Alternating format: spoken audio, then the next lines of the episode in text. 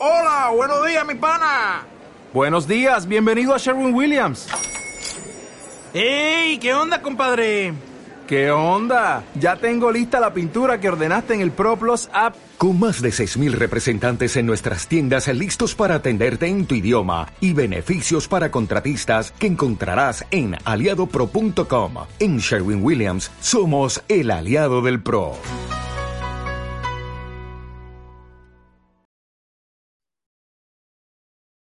Bueno, buenos días. Vamos allá con la penúltima clase del MOAI por ahora, del MOAI de embarazo. Eh, y hemos decidido el tema de cómo tratar y cómo entender, sobre todo, las migrañas y cefaleas en embarazadas y en mujeres posparto también, ¿vale? En embarazadas es cierto, ahora lo veremos, que que hay muchas mujeres que pese a tener migrañas antes del embarazo, durante el embarazo se equilibran, ahora lo veremos, si no tienen las migrañas, pero aún así para las que el embarazo no, no les sirve de factor de protección y siguen teniendo migrañas, son muy incómodas porque no se pueden tomar los medicamentos habituales, prácticamente no se pueden tomar nada más que paracetamol, con lo cual es importante comprenderlas y saber tratarlas. Y en el posparto sí que son bastante comunes. Las mujeres que suelen padecer migrañas de siempre, eh, aunque en el embarazo ya no las tengan, en el posparto suelen volver. Y mm, ahora veremos por qué. Y las mujeres que no tienen migrañas habitualmente, a veces en el embarazo sí que empiezan a sufrir a lo mejor no migraña, pero al menos cefalea, por esa insuficiencia de sangre y esa difícil gestión emocional del posparto, ¿vale? Así que vamos a empezar a ver cómo hacer una buena diferenciación de síndromes para saber tratar las ramas, por supuesto, es decir, ese síntoma, ese dolor de cabeza, pero también poder empezar a tratar la raíz para que en el caso de mujeres que padecen migrañas crónicas o migrañas desde siempre, poder hacer que se equilibre y no tengan ese síntoma y las cefaleas posparto normalmente la cefalea es uno de los síntomas, pero esa insuficiencia de sangre y ese bloqueo en hígado por emociones nos va a producir otros síntomas, con lo cual también debemos de tratar la raíz, aunque sea una patología aguda, digamos, eh, y no solo quedarnos en las ramas, ¿vale? Bueno, pues vamos a empezar diciendo, pues un poco abordando el enfoque diagnóstico, ¿no? Desde, desde la, medicina china, ¿no? Eh, como ha dicho Chris, eh, bueno, ya sabemos que no es un síndrome, una migraña no es un síndrome, es la causa de un, o sea, es, la causa, es un síntoma eh, de ese síndrome, una de ellas. Entonces hay que verlo como tal, con lo cual, ¿qué tendremos que hacer? Tendremos que hacer un diagnóstico como, como es eh, lo normal y es lo habitual en medicina tradicional china. No se puede hacer, no se puede atender eh, ninguna desarmonía sin tratar, sin, sin ir a buscar la raíz, ¿no? Entonces, para eso tenemos que hacer un diagnóstico. Eh, si no, ¿qué es lo que estaríamos haciendo? Pues dando una aspirina dando una aspirina en alguien que la pueda tomar. Ya sabéis que, en embarazo no, no, se puede y eso, eh, en eso no consiste la medicina china.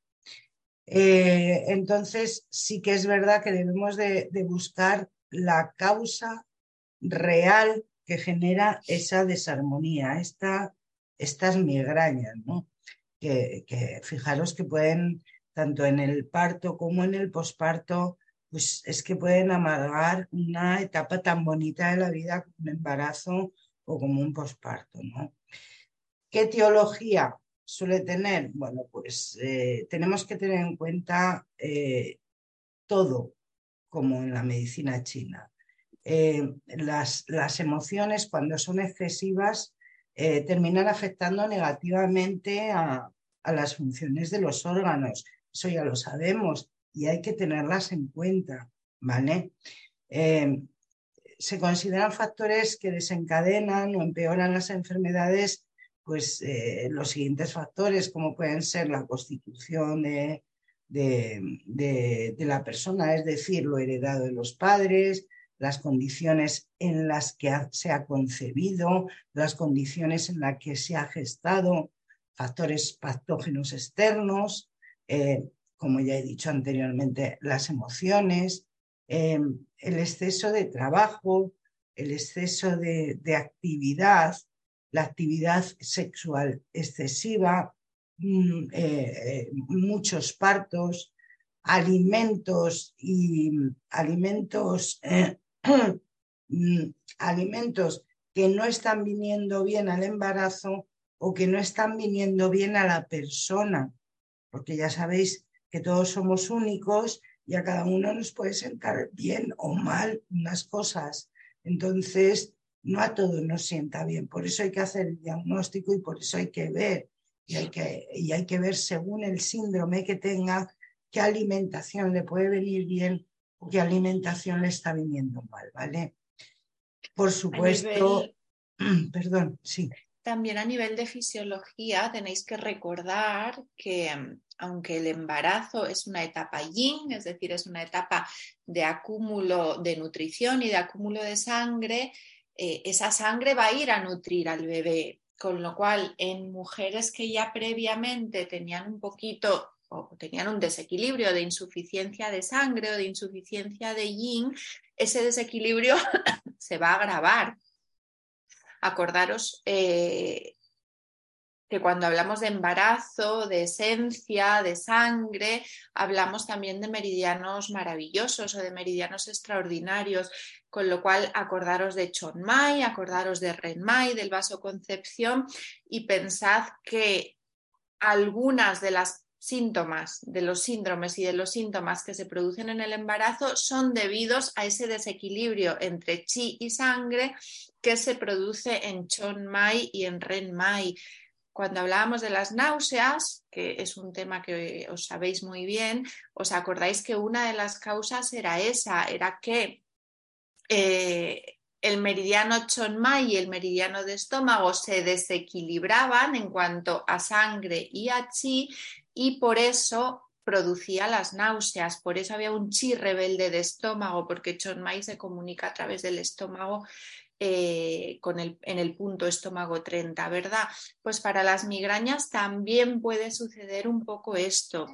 La concentración de yin y de sangre en esos meridianos disminuye porque se va al feto o al bebé para nutrirle y eso hace que haya un ascenso relativo de yang, ¿no? Eh, con lo cual ese ascenso relativo de yang que va a ir hacia arriba, a la cabeza, por eso nos va a producir esos síntomas. Si pensamos en, esa sangre y en ese yin y en esa esencia, que es lo que tenemos en una insuficiencia relativa en el embarazo, y digo insuficiencia relativa porque no es real, realmente esa mujer tiene sangre y yin suficiente porque está nutriendo a su bebé, pero no le queda suficiente para sus propios meridianos, ¿vale? Entonces, si pensamos en esa insuficiencia de esencia, de yin, de sangre, ¿en qué órganos y en qué meridianos tendré que estar pensando? Sobre todo pensaré en hígado, que es el almacén de la sangre y que además, acordaros que hígado en la mujer tiene mucho que ver con cielo anterior, tiene mucho que ver con esencia debido al Tianqi, ¿verdad? Pensaremos en riñones, por supuesto, porque estamos en un embarazo y estamos mandando esencia y yin de riñón para nutrir a ese bebé. Y pensar en bazo, porque al final bazo bazo y estómago, la tierra, es el elemento encargado de crear chi y sangre a través de los alimentos y a través del agua que bebemos entonces, em, aunque ahora vamos a ir viendo también por características del dolor a qué meridianos o a qué órganos tenemos que centrarnos más, ya de primera, si estamos en un embarazo, o en un posparto, que también en el posparto voy a tener una insuficiencia de sangre, eh, vamos a pensar en esos órganos y en esos meridianos que en la mujer me hablan de sangre y de esencia, ¿vale? Bueno, hablamos de meridianos afectados, eh, como ha dicho eh, Cris, hay que tener en cuenta todo eso, ¿no? Pero eh, también tenemos tener, que tener en cuenta que la cabeza es el sitio donde confluyen todos los meridianos superficiales yang, todos los del cuerpo. Y los canales yin llegan también a la cabeza a través de qué? A través de los meridianos divergentes. Bueno, eso es que las que estáis haciendo el curso de, tres años de medicina tradicional eh, china con nosotras sí que estudiáis, pero que, no se estudian habitualmente. Y fijaros qué importantes son, ¿no? Porque sí que puedes acceder o sí que pueden causar una patología ¿eh? a través de, eh, del meridiano divergente. Podemos decir que la cabeza es el área de mayor potencial energético en cuanto al, chi. ¿Por qué? Porque confluyen absolutamente todos los meridianos, los yin y los yang, los yin a través de los divergentes. Mm, de hecho, eh, pensad en el seguir, perdóname. Sí, de hecho pensad en el punto de 20, que se dice que es el punto en el que confluyen todos los meridianos del cuerpo, ¿vale? Donde está en el vértex, en el ápice de la cabeza, con lo cual em, es verdad que si estamos en un síntoma de exceso, que ya veremos que a veces la raíz no es el exceso y la raíz puede ser una insuficiencia, pero la migraña o la cefalea en sí suele ser un síntoma de exceso. A donde más se va a ir ese síntoma es arriba, es a la cabeza, ¿vale? Por eso eh, todos estos excesos y por tanto yang y por tanto agudo dan síntomas arriba, dan síntomas en la cabeza, dan síntomas en la cara, dan síntomas en los ojos, dan síntomas en el habla, ¿vale? Si hablamos de meridianos yang eh, que más se afectan por cefaleas y migrañas, ¿en qué, meridianos yang vamos a pensar? El meridiano de vejiga, si es una cefalea occipital sobre todo, y en meridiano de vesícula biliar, cuando es una cefalea temporal, ¿verdad? Por recorrido de meridiano.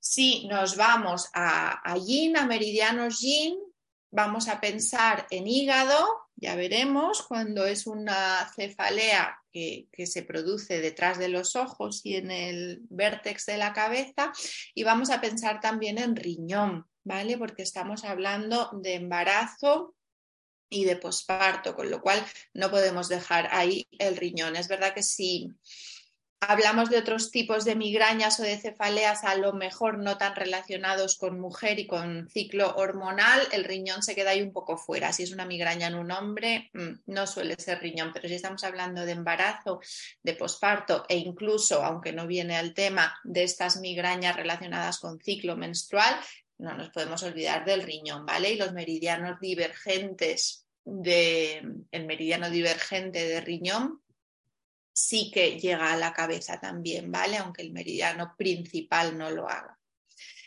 Em, entonces, ¿en qué ya así de primeras vamos a pensar? Que va a ser una patología yang, al menos la rama, la raíz no siempre, pero la rama sí que va a ser yang, con lo cual voy a tratar ese exceso de yang, exceso de yang que asciende como un yang de hígado que asciende un fuego de hígado, que veremos ahora, que tendrá las mismas características que el ascenso de Yan de hígado, pero al ser fuego, ¿con qué se va a unir? Con ya síntomas de sequedad, porque el fuego ya quema y seca líquidos orgánicos, ¿vale? ¿Qué más puede producir esas cefaleas? Un viento de hígado, eh, puede ser un viento externo como factor patógeno externo, pero también un viento interno de hígado. Por exceso o por insuficiencia me puede producir el dolor de cabeza. ¿Vale? ¿Cómo voy a determinar eh, qué meridiano tratar o qué órgano tratar? Haciendo el historial completo, por supuesto, la diferenciación de síndromes, el pulso me va a dar muchas pistas, a ver dónde está ese ascenso de Jan, en qué, en qué posición del pulso y por tanto en qué órgano o en qué esfera funcional, mejor dicho, pero también la migraña en sí o la cefalea en sí me va a dar las pistas, dónde me duele y cómo me duele, me va a decir con mucha exactitud dónde tengo el ascenso, el estancamiento o la insuficiencia, en qué esfera funcional o en qué meridiano, ¿vale? Entonces, si es el meridiano de hígado el que está afectado, normalmente tendré un dolor de cabeza que se me pone detrás de los ojos y que también lo siento en el vértex de la cabeza, en la parte más alta de la cabeza, ¿vale? Si el problema está en vejiga, ¿dónde tendré el dolor? En occipital, pues es donde acaba o, eh, o, donde empieza el meridiano, las dos líneas de vejigas.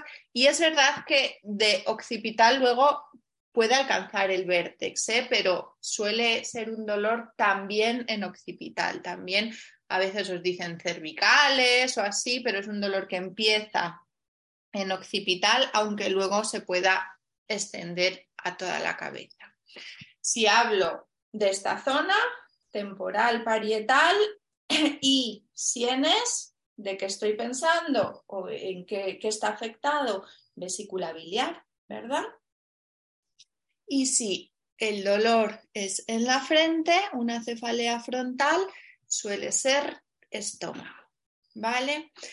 ¿Qué pasa con riñón entonces? El dolor de cabeza que se produce por esa insuficiencia de esencia y de yin de riñón normalmente me va a doler toda la cabeza de manera un poco eh, dispersa, es decir, no te sé decir dónde me duele, me duele toda la cabeza y suelen ser esas cefaleas más más crónicas, no esas cefaleas o esas migrañas que me dejan dos días en la cama, que tengo fotofobia, etcétera, etcétera, sino esas cefaleas crónicas de que, jo, es que me duele siempre la cabeza, casi todos los días me duele la cabeza. Esa es una insuficiencia, ¿vale? De esencia de riñón, porque estamos hablando de embarazo posparto, ¿eh? No en otros casos, ¿vale? Entonces, eh, cuando hablamos de estómago, porque es verdad que normalmente en embarazo y posparto yo creo que es la que menos vais a ver o la que menos se relaciona directamente con el embarazo y el posparto. Puede dar la casualidad que tengamos una migraña relacionada con estómago durante el embarazo, pero no a causa del embarazo, ¿vale? Ni a causa de nada del ciclo hormonal ni de insuficiencia de sangre. Si hablamos de esas cefaleas de estómago, de esas cefaleas eh, frontales, ¿por qué se producen? Por un acúmulo de humedad. Es una humedad que asciende, es ese estómago que está en insuficiencia, con lo cual no hace la transformación y el transporte, ese estómago bazo. Se acumula flema, se acumula humedad y como irá acompañada de un exceso de yang por algún, par, por algún lado o de una insuficiencia relativa de yin, asciende hacia arriba. Es decir, ese eh, yang arrastra la flema, arrastra el tan hacia arriba y me da síntomas en la cabeza. Pero tendré que ver también más síntomas de esa humedad, ¿vale? Si no, no, no solo porque me duele la cabeza en la frente voy a decir, ah, pues es humedad, es estómago bazo, con lo cual regulo eh, chi de bazo, disperso yang de estómago, disperso humedad y listo. Sí, si tenemos más síntomas de humedad, los dolores de cabeza frontales a veces también se producen por factor patógeno externo, ¿vale? Cuando son dolores de cabeza por un viento frío, por un viento calor, por un viento humedad, también suelen dar dolores de cabeza en la frente en un primer momento, ¿vale? Em, entonces, ya sabemos dónde lo vamos a localizar, en qué órgano. Ahora, Normalmente va a ser un exceso, ¿vale? Para que lo vayáis relacionando un poco con, con, la diferenciación de síndromes de, de, ay, no me sale el nombre ahora, de si es yin, si es yang, si es exceso, si es insuficiencia, etc. Entonces, normalmente va a ser un exceso. ¿Cómo sabemos que es un exceso? Bueno, Si es un dolor intenso, con mucha sintomatología, pues va a ser un exceso. Estas migrañas que se dan con aura también son excesos, ¿vale? Si es un dolor más sordo, más crónico, de menos intensidad, pero bueno, relativo, porque al final esa es, es, no es tan agudo, es algo más mantenido en el tiempo, con lo cual a la gente le causa mucho disturbio también. ¿eh? No es un dolor tan agudo, pero bueno, lo de que es menos intenso, pues depende de quién te lo cuente. En estos casos, pues sabemos que va a ser una insuficiencia. ¿Vale? Em,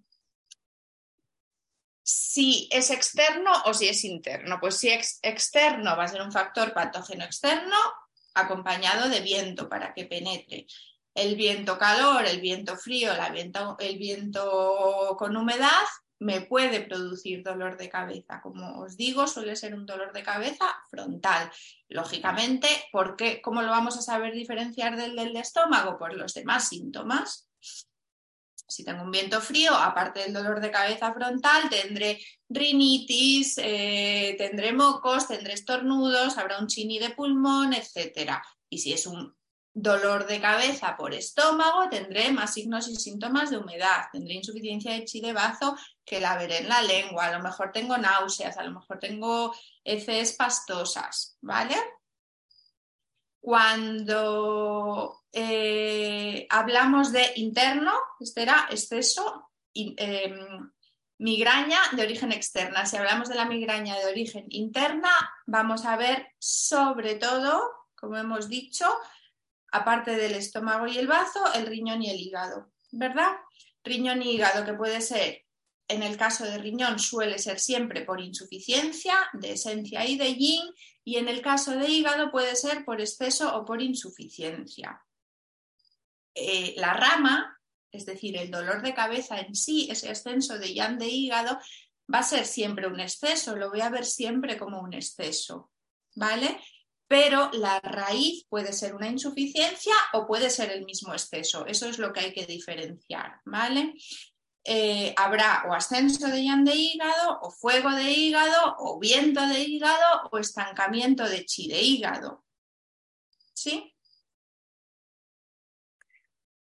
Venga, pues vamos a verlos uno por uno. Ascenso de yan de hígado repito, voy a ver una rama, es decir, unos síntomas de exceso, porque sí que va a ser una cefalea aguda, incapacitante, eh, detrás de los ojos, etcétera, pero la raíz puede ser o normalmente es una insuficiencia. Hay una base de insuficiencia de yin o de sangre de hígado que hace, que provoca un ascenso de yang de hígado, ¿vale? Estoy hablando de hígado, con lo cual la causa más frecuente que me voy a encontrar, ¿cuál va a ser?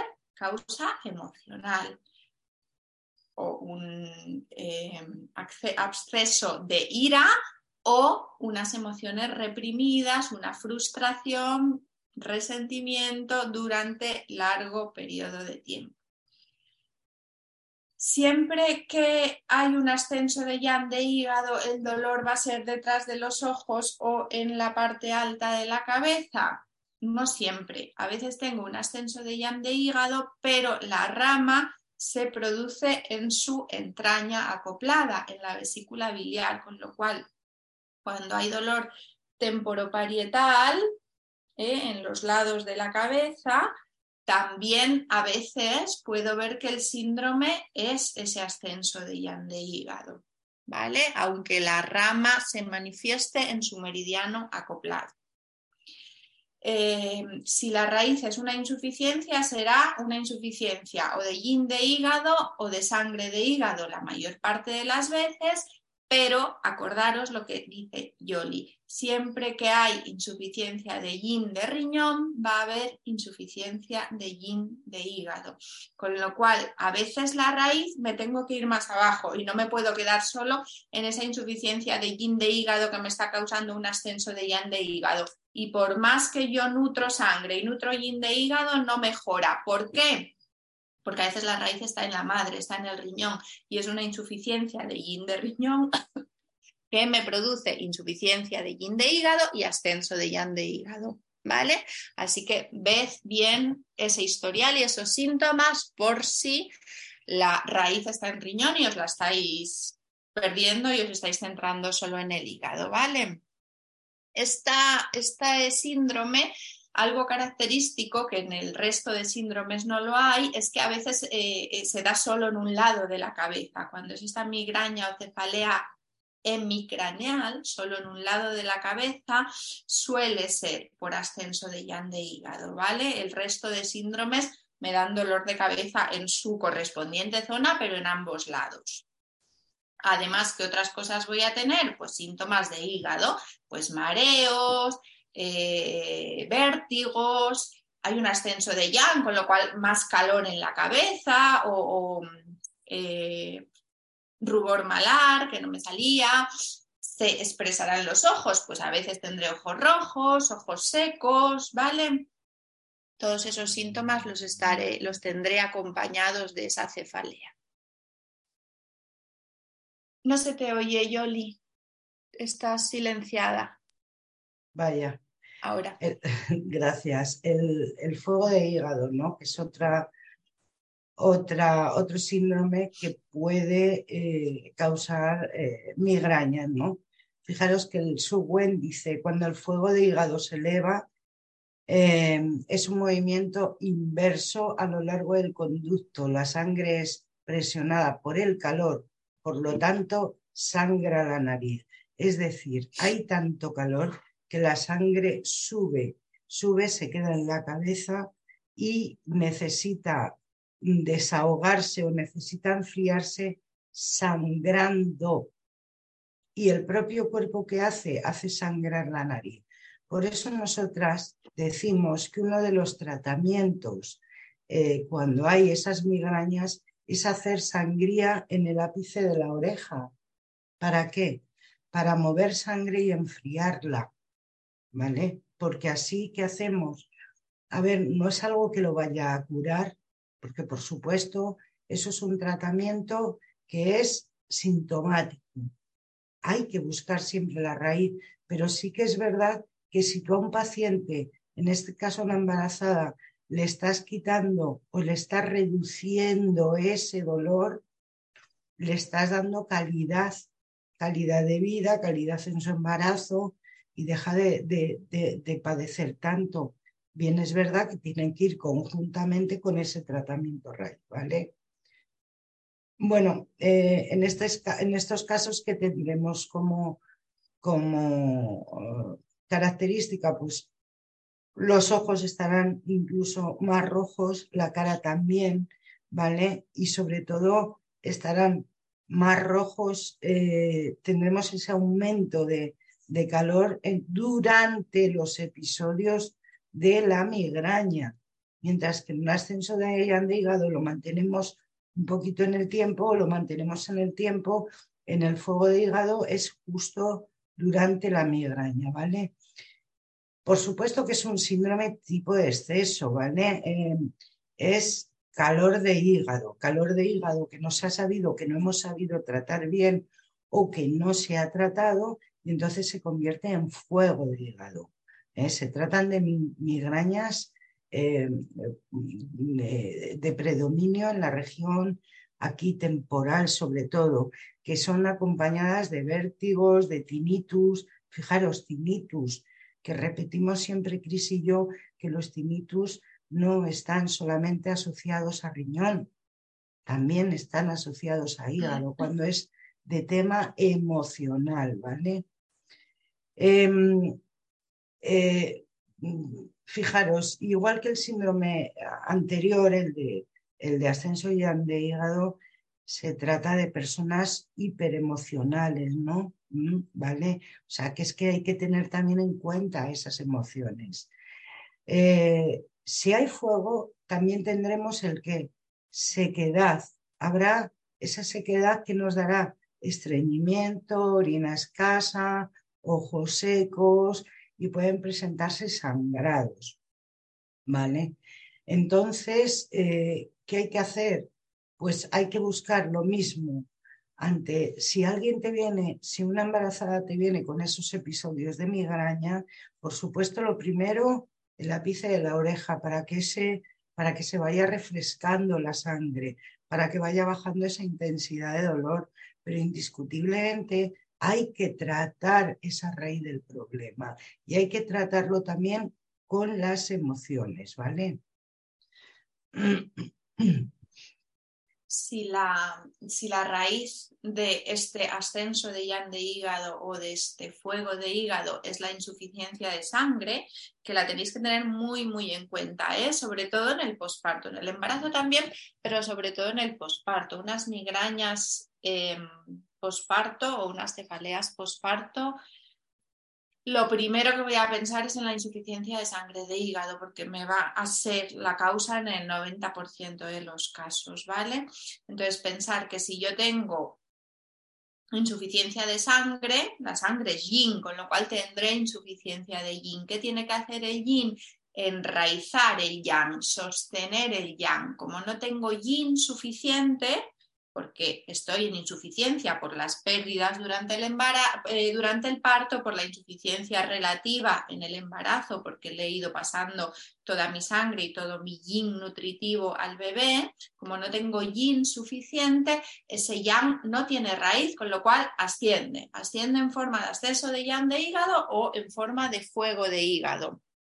Entonces, sí que es verdad que las migrañas van a tener las características que acabamos de ver, de un ascenso de yang o de un fuego de hígado, pero tenéis que tener en cuenta que la raíz es otra, la raíz es la insuficiencia de sangre de hígado, con lo cual el tratamiento también va a ser diferente. Trataré las ramas para quitar la sintomatología, pero tengo que nutrir sangre de hígado, ¿vale?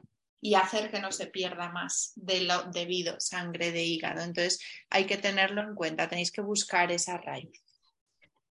Otra de las de, los síndromes, pues cuál puede ser el siguiente, que es el viento de hígado. El viento de hígado ya sabéis que se caracteriza por, por causar movimiento, ¿no? En este caso se trataría de una migraña, llamémosle global, acompañada de mareo, náuseas, puede haber temblor por el propio viento, entumecimiento en la cabeza o en extremidades. Eh, ¿Qué más puede haber eh, por, este, por este viento? Todo lo que sea, mm, puede haber eh, migrañas con, con, aura, ¿vale?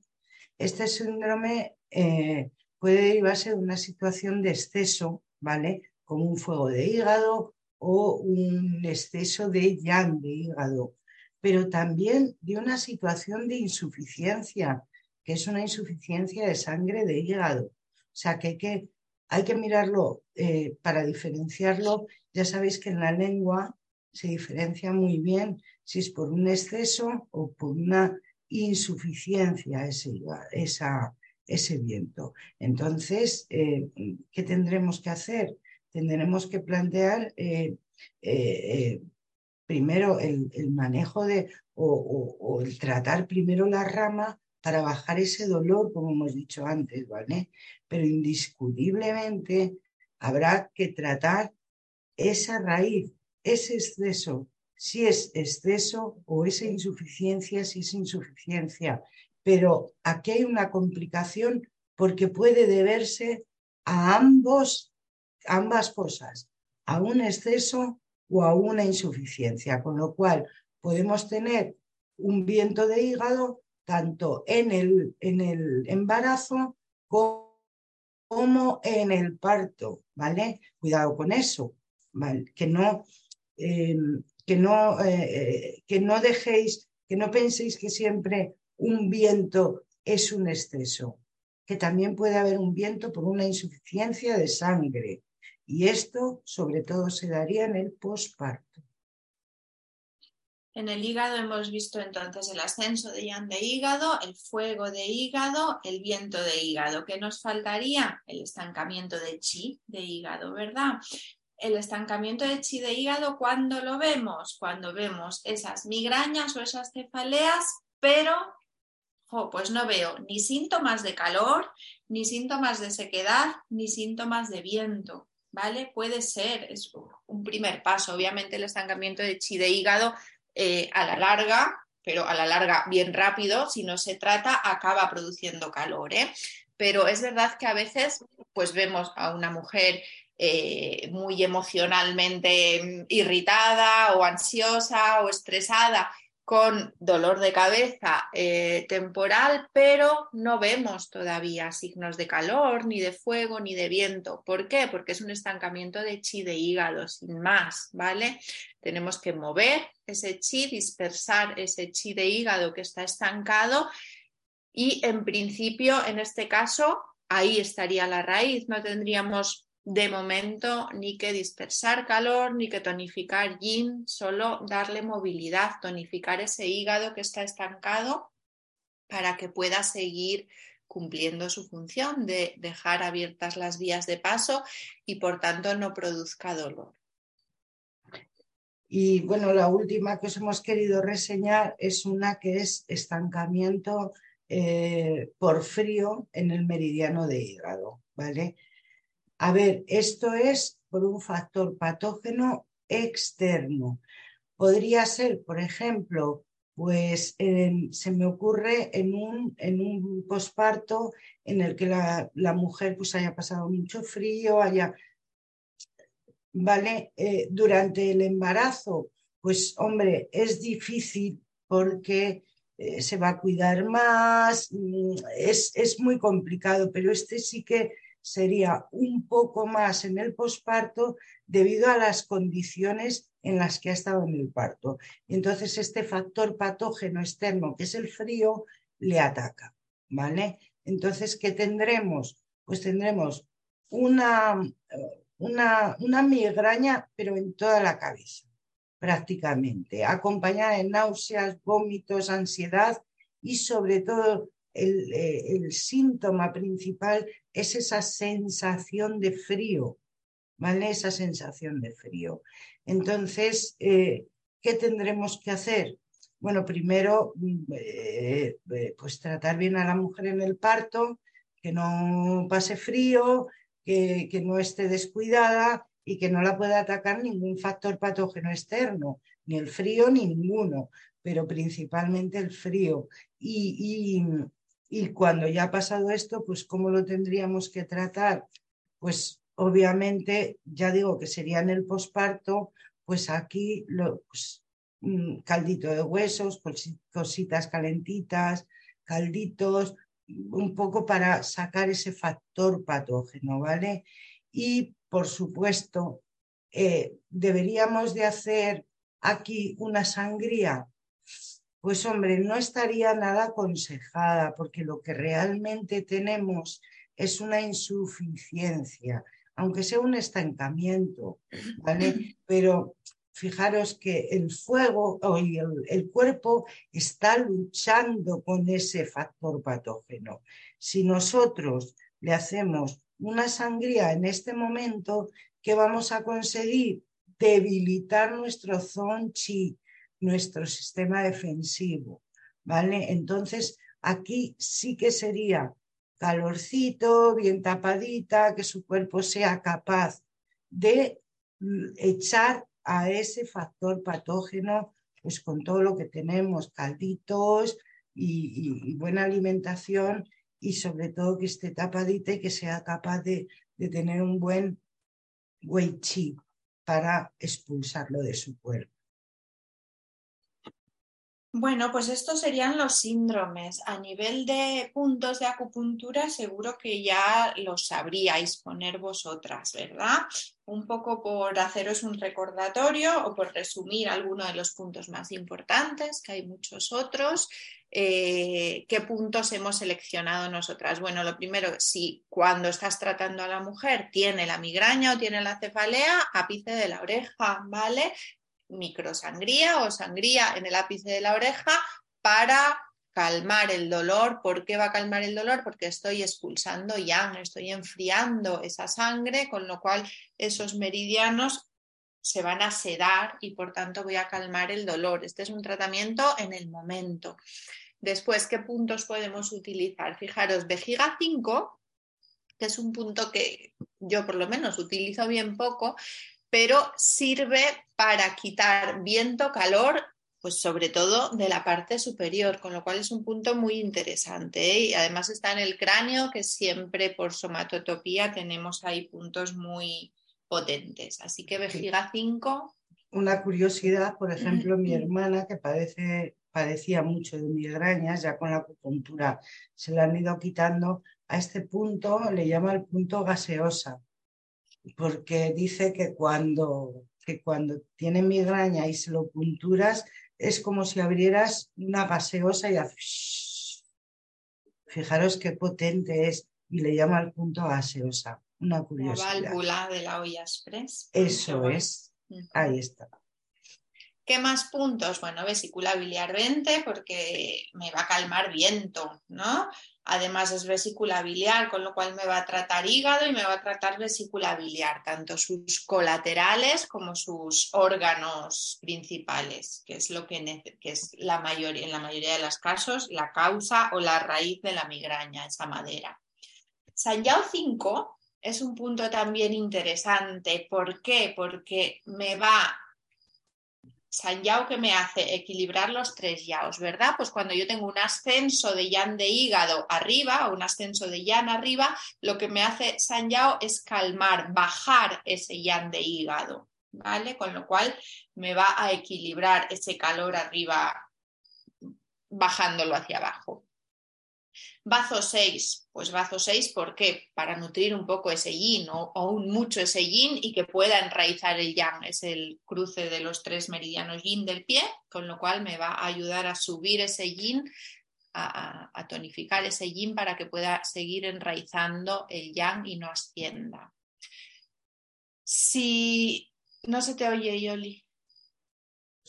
Qué pesada soy, ¿verdad? ¿Qué, pasa con bazo 6 en el caso de una embarazada? Todas lo sabéis, ¿no? ¿Mm? Bueno, pues que sí que es verdad que actúa sobre los tres meridianos yin del pie, pero que en un, en un embarazo no lo usaríamos, pero sí en un posparto.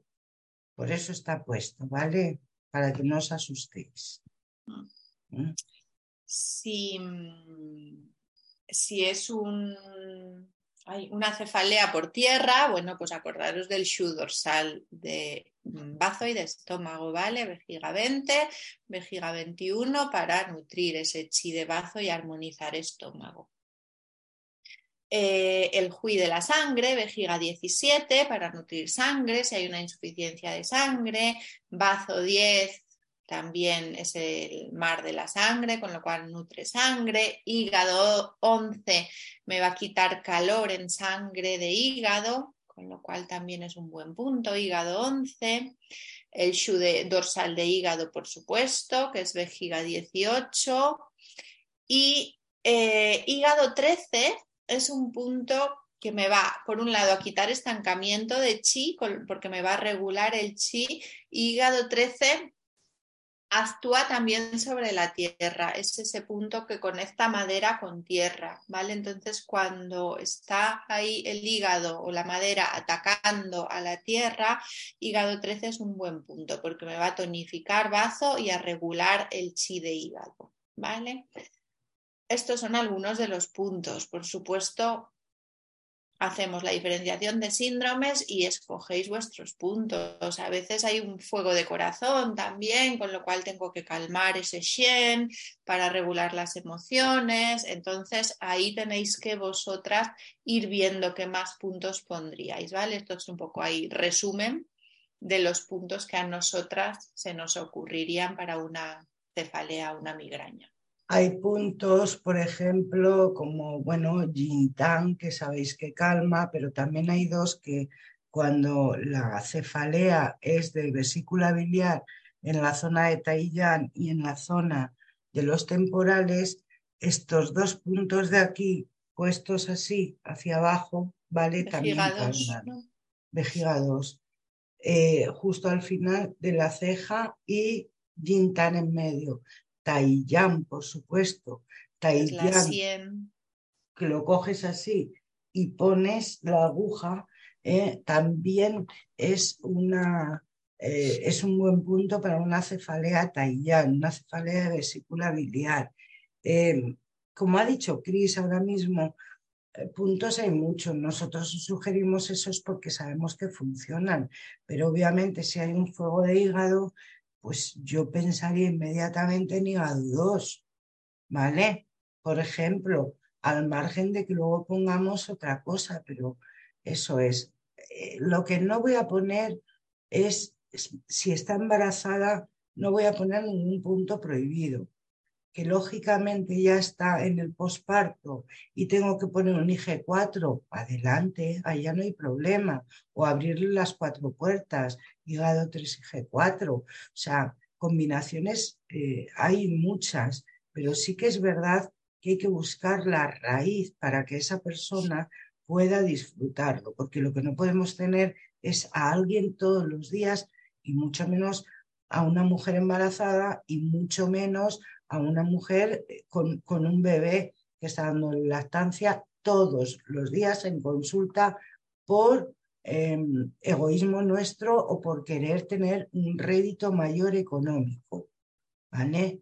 Porque se puede hacer perfectamente una vez a la semana y viniendo y haciéndole un buen tratamiento raíz. ¿Vale? Y diciéndole también cosas, pues, pues eso, que no tome eh, alimente, que no tome las bebidas muy frías, eso ya lo sabemos. El estómago no quiere frío bajo ningún concepto. No quiere frío. Cuanto más frío tenga el estómago, más riesgo de cefalea eh, vamos a tener, de cefalea, de migraña vamos a tener. Y por supuesto, ante ese frío, ¿qué va a hacer el cuerpo? Calentarse. Así que los yogurcicos por la noche y las ensaladas y esas cosas, no, porque corremos un riesgo de padecer migrañas como poco, ¿vale? Bueno, ¿alguna duda, Marilu? ¿Algún comentario? Nada, muy bien.